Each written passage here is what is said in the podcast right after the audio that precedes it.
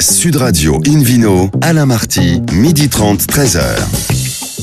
Bonjour à toutes et à tous. Euh, bonjour à Laurence Perrault qui est toujours aussi dynamique. Bienvenue à bord du numéro 922 d'Invino depuis la création de l'émission en 2004. Comme vous le savez, nous ne sommes pas en public et délocalisés chez Nicolas au 31 Place de la Madeleine à Paris, mais confinés tranquillement chez nous comme vous tous. Je rappelle que vous écoutez Invino Sud Radio, par exemple à Limoges sur 90.5 et qu'on peut se retrouver sur notre page Facebook Invino. Comme chaque samedi, je suis en compagnie de Philippe Forbrac, meilleur sommelier du monde, président également de la sommellerie française et propriétaire d'un très joli restaurant qui s'appelle le Bistrot du Sommelier à Paris, boulevard Haussmann, pour un menu qui prêche, comme d'habitude, la consommation modérée et responsable. Bonjour Philippe Forbrac.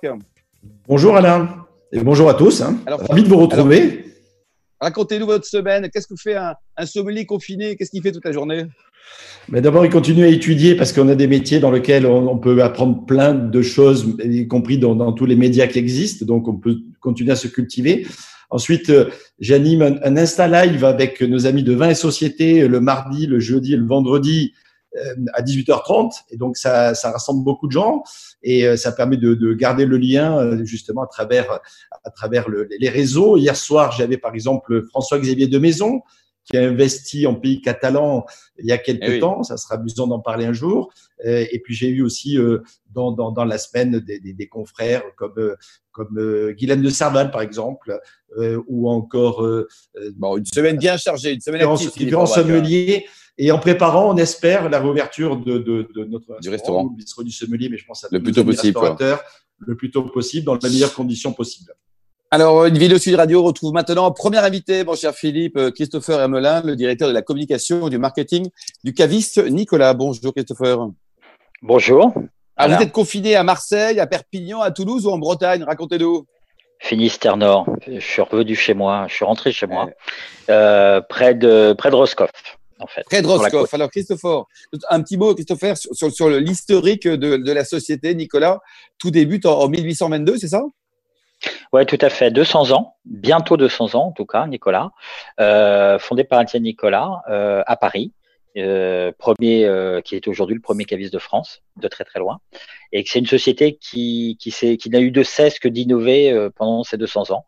Mmh et ce, c'est l'anecdote que je raconte souvent. Euh, dès 1830, puisqu'ils ont ouvert le premier service de livraison à domicile, c'est d'actualité en 1830. Ah oui, c'était le début d'Internet à l'époque en 1830. C'est l'Internet euh, en chariote. En chariote. Racontez-nous aujourd'hui la réalité de Nicolas, ça représente combien de, cavistes en France et, vous êtes également présent hors de nos frontières? Alors c'est aujourd'hui sur le territoire national 500 caves, euh, et à côté de ça, on a des caves en Suisse, une quinzaine de caves en Suisse, cinq en Belgique, un franchisé en Angleterre, on est présent au Liban, au Maroc aussi, euh, à l'île de la Réunion, etc. Alors racontez-nous comment vous avez vécu. Plutôt, plutôt européenne.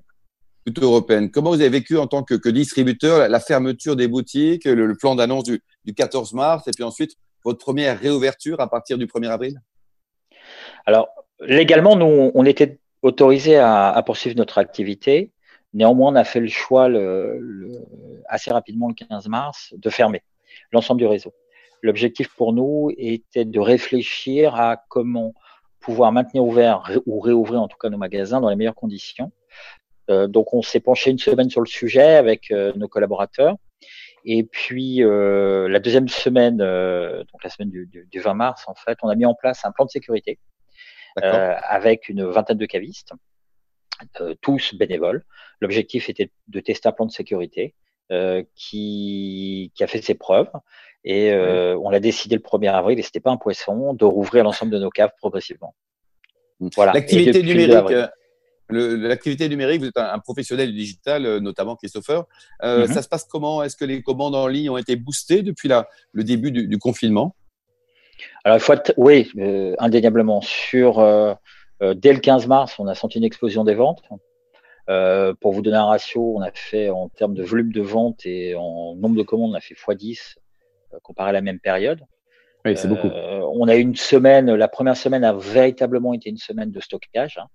Il y a eu un effet stockage indéniable et puis après, on est, on est parti beaucoup plus sur des solutions de, de réassort. On, on sentait les gens qui avaient envie de se faire euh, plaisir après cette période de stockage euh, de la première semaine.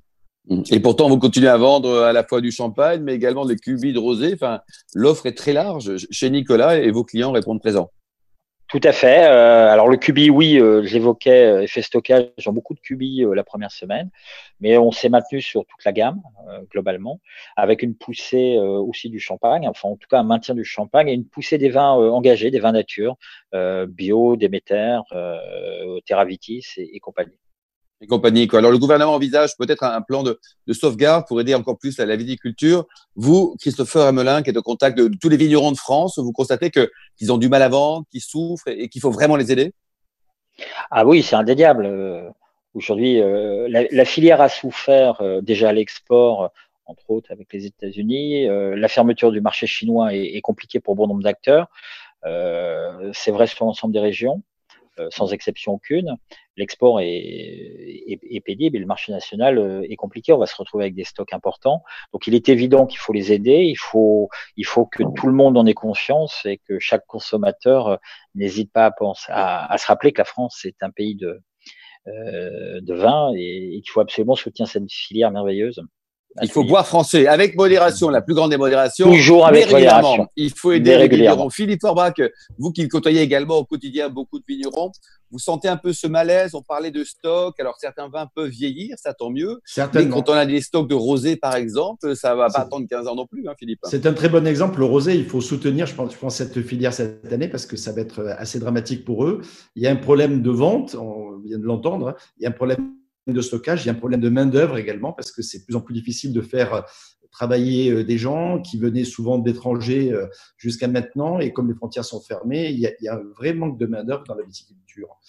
Donc, les, trois facteurs liés ça donne une situation euh, très compliquée pour nos amis vignerons. Oui, très compliqué. Donc, il faut vraiment les aider, quoi. Et effectivement, alors, euh, Christopher Hermelin, au niveau du profil des, cavistes, de vos collaborateurs, qui sont-ils? Ce sont d'anciens sommeliers, ce sont des, passionnés, des entrepreneurs qui, qui travaillent avec vous? C'est extrêmement éclectique. on a des, gens qui sont œnologues de formation, passionnés par le vin et qui avaient envie de s'orienter vers la vente. Euh, on a des, des fils de viticulteurs qui ont fait le ah choix d'aller dans le retail. Euh, voilà. On a des amoureux, des passionnés qui ont décidé de changer de vie à un moment, à 40, 45 ans ou un petit peu avant. Euh, j'ai même un commando marine, pour info. Un commando marine Ouais. un gars qui est, qui est, un ancien commando marine. Et le gars, voilà, c'était un passionné de, de vin. Et, euh, et lorsqu'il est sorti de l'armée, il y a, il y a 7-8 ans, il a décidé de devenir caviste. Voilà, on a, on a vraiment des profils très éclectiques. Il y a une très forte féminisation du métier. on a de plus en ah plus de femmes. C'est une très bonne nouvelle, ça. Ouais, c'est une excellente nouvelle. En plus, elles sont généralement excellentes. Elles sont, elles ont, elles ont un œil, euh, si vous me permettez, en termes de conseils, elles sont très fines. Enfin, c'est, elles sont assez remarquables en général. Voilà. Donc, euh, et avec une, des tranches d'âge là aussi très, euh, très, très larges, puisqu'on va de 25 à près de 60 ans. À 60 ans. Philippe Forbach, vous êtes aussi, je le rappelais tout à l'heure, président de la sommellerie française. Quand un sommelier n'est plus sommelier, qu'est-ce qu'il devient? Il devient caviste, il monte sa boîte, il a sa boîte de conseils. Qu'est-ce qu'il fait? Voilà, il y, a, beaucoup d'opportunités parce que finalement, le métier de sommelier est un métier ouvert sur les autres, spécialisé effectivement dans cette filière du vin, et mais aussi de la gastronomie. Donc euh, oui, on peut devenir euh, conseil, on peut caviste, il y en a pas mal. Euh, donc, Monsieur Hermelin précisait qu'il y avait pas mal de femmes, et c'est vrai qu'il y a beaucoup de sommelières qui commencent la, formation et même le, métier de sommelier, et qui, pour différentes raisons, ne serait-ce que familiales ensuite, oui. prennent plutôt l'option du caviste pour être chez elles le soir, pour s'occuper des enfants. Avoir des, des, horaires plus catholiques. Donc, il y a vraiment. Exactement. Hmm. Philippe il y a combien de sommeliers aujourd'hui qui exercent en France? On ne se rend pas bien compte. On, vous vous comptez en milliers, en dizaines de milliers? Ça, ça représente quoi aujourd'hui les, les, sommeliers diplômés hein, oui, en milliers, euh, sûrement l'association de, l'Union de sommeliers française, l'association que je préside, euh, nous avons 21 régions et pour euh, l'ensemble de ces 21 régions, on a à peu près 1500 membres. Oui. Voilà, ça donne une, idée de, des gens qui sont membres. Il y a bien entendu un autre,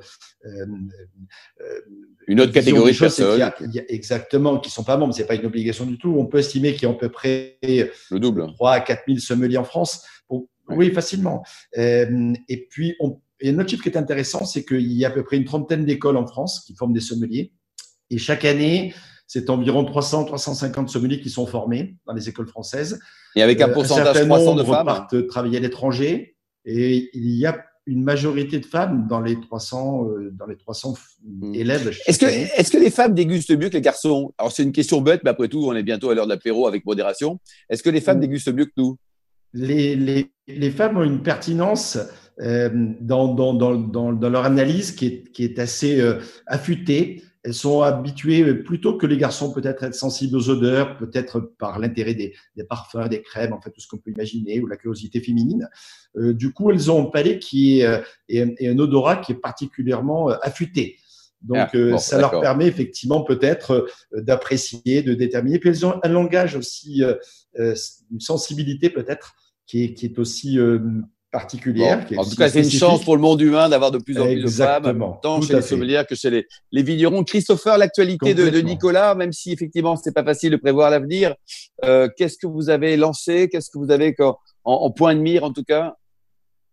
Alors aujourd'hui, euh, on a mis d'abord en, en, place beaucoup de solutions euh, de vente à distance pour nos clients, en complément des caves et du site internet, entre autres avec des systèmes de conseils par téléphone et de paiement par téléphone qu'on oui. a lancé il y a, il y a, quelques jours, ce qui permet à, à, des gens comme vous et moi qui sont confinés aujourd'hui de pouvoir appeler directement leur caviste, euh, d'avoir des conseils par téléphone et de réaliser une commande et un achat, de se faire livrer soit à domicile, soit de faire une, soit faire du drive. Euh, le voilà. drive, ça se développe aussi chez vous, le drive. C'est-à-dire qu'on vient dans la boutique, euh, à, par exemple, à Paris, place de la Madeleine, et hop, la commande qu'on a passée, on est livré ouais. par un caviste ça sympa fait... et souriant, comme tous les cavistes Nicolas. ça fait partie effectivement des, des, services qui sont extrêmement développés ces dernières semaines. Euh, et, et, assez rapidement, dès, dès le 17, 16-17 mars, oui, donc là, vous êtes, euh, on a mis ça en place et on a vu tout de suite une explosion de la demande. Oui, tout à fait. Ouais. Le, le, rosé, vous êtes inquiet également pour les producteurs de rosé? Parce qu'il faudra quand même euh, qu'ils leur production assez rapidement, comme le soulignait Philippe. Oui, très clairement. Et puis, euh, on a, nous, pas mal de viticulteurs en ligne. Les, tous les cavistes n'étaient pas rouverts, hein, je le rappelle. Euh, la, la, grande distribution, c'est un autre sujet, mais, mais, souffre aussi sur la vente d'alcool. Donc, il y a une situation un petit peu particulière. Il y a euh, la filière rosée et d'autres filières souffrent euh, aujourd'hui très clairement. Et on est inquiet, oui. effectivement, sur le sujet. Sur le sujet. Oui, donc ça veut dire qu'aujourd'hui, les tendances, euh, on va pas dire qu'on on boit plus de vin bio, par exemple, ou bien nature quand on est confiné. On boit toujours la même chose et ça dépend plutôt du temps, même si on reste à la maison. Oui. Tout à fait. Tout à fait. Par contre, on a moins d'opportunités festives. Euh, euh, oui, on attend un peu pour faire la fête. Quoi. Voilà. Merci beaucoup, Christopher. Euh, merci à tous. Dans un instant, euh, Invino Sud Radio continue évidemment et on accueille une femme formidable, Élise Gaillard du domaine Badeloc. Nous serons en direct de cette belle cité, cette belle euh, ville balnéaire de Bagnols-sur-Mer. À tout de suite. Sud Radio Invino, Alain Marty, midi 30, 13h. Retour de Invino Sud Radio, la seule émission de radio à 100% dédiée aux amateurs de vin. À mes côtés, Philippe Aubrac et Christopher Hermelin pour accueillir une nouvelle invitée. Mais alors, juste avant, je rappelle à nos auditeurs, vous pouvez nous adresser vos bonnes adresses de vignerons sur notre page Facebook Invino. On les contactera, puis après, on les inviter à l'antenne sur vos conseils. Bonjour, Élise Gaillard. Bonjour. Alors, Élise, vous êtes confinée dans de bonnes conditions à Bagnoul-sur-Mer, cette jolie oui. ville administrée par, par un maire excellent, Jean-Michel Solé. Tout se passe bien? Oui, oui, oui, ça va. Est, on est mieux ici que dans plein d'endroits, je pense. Que dans plein d'endroits, quoi. Bon, puis dans une semaine, il y aura donc de, de, de nouveaux jours. Alors, racontez-nous un peu l'historique de votre famille, de votre histoire de vin, parce que au départ, on est plutôt côte condrieux, et aujourd'hui, vous, vous, chantez au son des faugères, des, des vins du Roussillon, des Collioures, des Bagnols, Elise. Oui, en fait, mes parents ont démarré dans les années 80 en Vallée du Rhône, donc eux, ils ont commencé à Saint-Joseph, et puis assez facilement, ben, à l'époque, ils ont pu s'étendre sur euh, les appellations de Côte-Rôtie, euh, Condrieux, et puis maintenant, ils sont aussi sur Cornas, Saint-Péret, Gros-Hermitage. Et euh, mon père, c'est un, c'est un passionné de vin, évidemment, mais c'est un passionné de terroir. Pierre, Pierre Gaillard, on Voilà, Pierre, pardon. il, il est passionné de, du terroir de Côte-Rôtie, donc c'est un terroir de schiste en pente. Il est allé replanter des vignes un peu plus au nord, sur le terroir de Sessuel avec Yves Curon et François Villard qui sont donc deux amis euh, à lui et euh, et puis ben parce que ça lui suffisait pas il a il a voulu aller un peu plus au sud euh, pour travailler sur du grenache, mais toujours sur le terroir de schiste. C'est comme ça qu'il est allé à Faugère et à Banyuls. Et à Banyuls, quoi. Philippe Forbrac, racontez-nous, la côte rôtie, euh, c'est une star aujourd'hui, on en parle avec Élise Gaillard, mais le vignoble n'a pas toujours été euh, au sommet, sommet. Hein. C'est un vignoble qui a également souffert, quoi, Philippe. C'est un vignoble qui a également souffert, tout, comme tous les vignobles français, mais en particulier ceux-là parce qu'ils étaient compliqués à, à, travailler. C'est très pentu. Ça s'appelle côte rôtie. C'est pas par hasard. C'est une côte très abrupte, rôtie par le soleil. Donc il fait chaud. Il faut trouver de la main d'œuvre. Il y a des murets qui ont été construits depuis très très longtemps. Ça remonte sûrement à l'époque gallo-romaine. Et ces murets soutiennent des terres. Ça rappelle d'ailleurs effectivement, euh, Élise le précisait, ce qui se passe du côté de Bagnols, du côté de Collioure, etc. Tous ces murets fantastiques on doit aux maçons finalement le fait que le vignoble ait été conservé. Quoi. Et c'est c'est un très grand vin rouge parmi les plus grands vins rouges de, France. Hein, et les voisins, Philippe, en, blanc, et d'un peu de les Condrieux? Les, les, les, voisins, Condrieux, exactement. Voisin immédiat, c'est Condrieux. Le rare Château Grillé, mais qui appartient à un producteur indépendant, c'est un monopole. Euh, et puis, il y a également les Saint-Joseph, pas loin, hein, avec les, les Marsannes et les Roussannes. Euh, et puis de l'autre côté, euh, le vignoble d'Hermitage et les Croix Hermitage, en passant par Cornas, Saint-Péret, etc. C'est une région magnifique. C'est pas hein. très, c'est pas très grand en surface, hein, sauf Saint-Joseph qui a un peu plus de volume et Croix aussi. Sinon, les autres appellations, ça fait euh, quelques centaines d'hectares pour l'ensemble des vignobles. Élise Gaillard, racontez-nous un peu le domaine Madeloc. Vous produisez des, des collioures, mais également des, des c'est ça? Oui, tout à fait. Les deux appellations, donc euh, Collioure, les vins secs et les Banyuls, les vins doux naturels, euh, ont été produits en blanc, en rosé, en rouge. Nous, on a 18 euh, hectares avec une majorité de Collioure. Les paysages, ils sont magnifiques pour les touristes. Hein. On espère qu'ils vont venir nombreux, quoi. En revanche, quand les vignerons pour travailler la vigne, euh, faut être costaud, quoi. Faut être motivé parce que Philippe le rappelait, c'est pentu de chez pentu là-bas. Hein. C'est pentu, ouais. Faut, faut aimer l'exercice physique. Ça, ça fait partie du, du travail. Et on parlait tout à l'heure, donc en, première partie de l'émission avec Christopher Emelin, le directeur de la communication et du marketing de, Nicolas, de la pénurie, la pénurie parfois de, de main d'œuvre, de collaborateurs euh, suite aux, fermetures de certaines frontières. Est-ce que vous, Élise, vous êtes impacté ou vos confrères vignerons également? Pour l'instant, tout se passe bien et le problème pourrait survenir au moment des vendanges en septembre? Euh, oui, si, si on se maintient dans une situation comme ça, oui, euh, le, le problème pourrait arriver. Aujourd'hui, euh, moi, j'ai une équipe en place euh, de, de, gens locaux, même d'une personne qui vit en Espagne et qui peut traverser la, la frontière pour le travail. Euh, c'est pas nous les plus impactés en viticulture aujourd'hui, euh, en moins sur ma région, euh, mais les, les, maraîchers et les, et les fruitiers, les gens qui, qui travaillent les, les, cerises par exemple, sont, sont du mal quoi. Alors, on parle un peu du Banyuls. Ce sont des vins juste merveilleux, mais c'est pas facile à vendre, Élise, malheureusement. Malheureusement, c'est des, vins qui sont assez exceptionnels. Banyuls, c'est une appellation de 1936. Monsieur Farbrock pourrait en parler, mais c'est euh, c'est un des premiers vins définis. Exactement. Tout comme Rivesaltes, d'ailleurs. Exactement. Philippe, un petit mot peut-être sur les Banyuls parce que effectivement, c'est pas facile à produire, ça a une longévité qui est assez exceptionnelle. Au niveau mhm. gastronomie, comment on peut l'associer donc un, un bon Banyuls Alors, tout dépend de la catégorie du Banyuls, Philippe aussi. Voilà, il y a différents. Le Banyuls, c'est un vin doux naturel, donc c'est un vin avec du sucre résiduel. On rajoute de l'eau de vie en cours de, de, fermentation pour arrêter cette fermentation et donc on garde effectivement le sucre qui est le sucre naturel du raisin au départ ça donne des vins qui, qui ont été très à la mode pendant longtemps parce qu'ils étaient énergisants, ils étaient réputés comme donnant plein, de, de, de, vertus. Et, les vertus la force sont, toujours là. Exactement, les vertus sont toujours là, mais le mode de vie a changé, les habitudes alimentaires euh, ont évolué, donc du coup, on a moins de tendance à goûter ces vins, et qui sont des vins doux. Donc il y a, il y a deux catégories, si on veut, pour euh, essayer de, de, de résumer les choses. Soit des, des qui sûrement en bouteille euh, relativement vite et puis à, l'abri de, de, l'air. Donc, ils ont beaucoup de couleurs, ils sont extrêmement fruités. On a ce côté cerise, un petit peu d'épices. Il y a, y a, y a un côté légèrement confit, mais plutôt sur le fruit. Soit on a effectivement des banyuls qui, qui sont des types rancio, avec euh, élevé en milieu oxydatif un peu plus longtemps, euh, et ce qui donne à la fois des couleurs plus ambrées, euh, mais surtout des goûts qui sont plus proches de la figue, du, des fruits secs, du raisin sec, etc. Et c'est pas la même vocation. Donc euh, l'un ou l'autre peuvent, en termes de gastronomie, c'est pas juste un vin de dessert, comme on dit. On pourrait, bien sûr, avec un gâteau au chocolat, ça marche merveilleusement bien. Avec une tarte aux amandes, un rancio, c'est magnifique. Mais sur sur effectivement des des, des, des volailles rôties, sur des fromages, euh, bien sûr du, du, foie gras, mais on ne mange pas tous les jours. Enfin, il y a, y a, vraiment beaucoup de possibilités. D'autant plus que si on a la chance de trouver encore des bagnoles vieux, 10 ans, 20 ans, 30 ans. Et c'est pas cher, Philippe. Accessible en prix, exactement accessible en prix. Et que du coup, avec le temps, on commence à manger leur sucre. Hein, c'est-à-dire que le, le, vieillissement fait disparaître un petit peu cette sucrosité. Et du coup, il y a d'autant plus de possibilités de créer des accords hmm. inattendus et originaux. Christopher Amalin, vous en dégustez un peu du Banyuls en Bretagne là? Vous êtes confiné en Bretagne, tout va bien? Ah bah, euh, Assez peu. Hein. Les caobars bretons, ça marche très très bien. Philippe Orba peut confirmer. Là, c'est à tester. J'ai jamais essayé avec un margrillé bleu, bleu breton, mais je, je vais m'y mettre. C'est un bon Comme... conseil. Élise, commercialement, en ce moment, comment ça se passe pour vous? Vous êtes une, vous êtes une petite exploitation au sens très noble du terme. Euh, les ventes sont à l'arrêt, la, vente au caveau, c'est un peu compliqué. Vous, vous en êtes tout là aujourd'hui? C'est très calme pour dire les choses comme ça.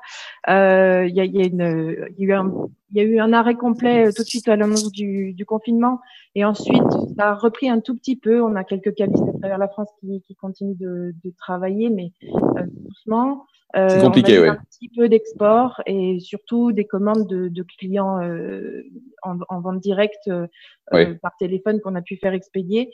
Les caveaux sont fermés, non, on n'ouvre pas pour l'instant. Pour l'instant, c'est pas, pas ouvert, quoi.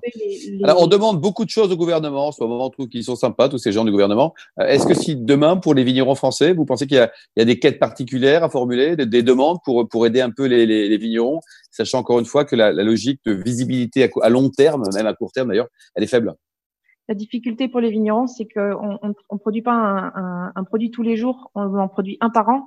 Euh, donc nous, les impacts, ils vont se faire sur du long terme. Ça va pas être, euh, on ressent peut-être pas complètement l'impact maintenant, mais on va le ressentir également dans plusieurs mois et l'année prochaine.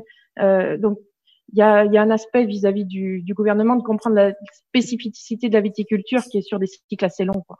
Hmm.